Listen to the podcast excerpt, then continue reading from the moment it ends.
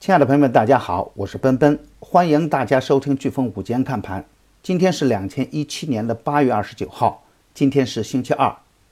今天的早盘，我给出的观点是，上证五零出现了严重的分化，高位上涨走起来也比较困难，赚钱的效应呢也不明显。嗯，带量冲关以后呢，中小创的表现会更加的优异，超跌超卖的次新股呢再次成了资金关注的重点。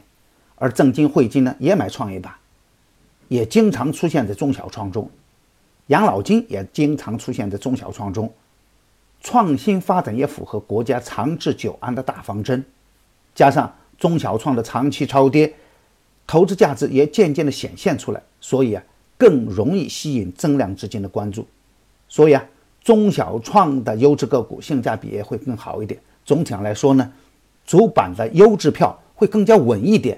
而中小创的优质票呢，会更加活跃一点。我还明确指出，大盘的连续上涨，短线也积累了一定的获利盘，盲目的追涨也会在牛市牛股中亏钱。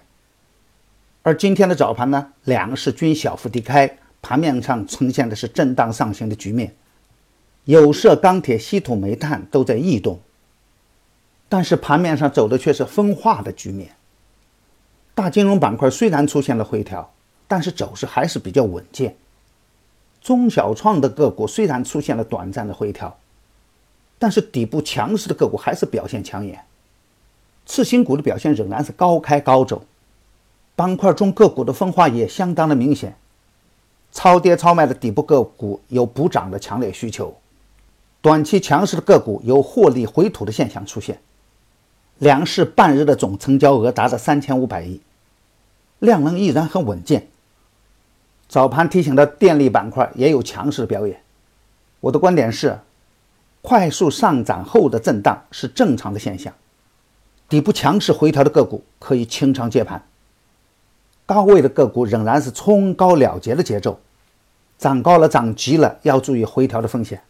比较确定的机会仍然在证券和次新股。创业板指数走稳以后，我们就可以大涨一点。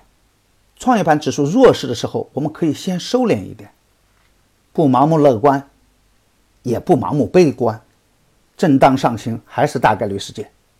好，我今天的飓风午间看盘到此结束，感谢大家的收听，明天我们在飓风午间看盘不见不散，祝朋友们投资顺利，股票大涨，谢谢。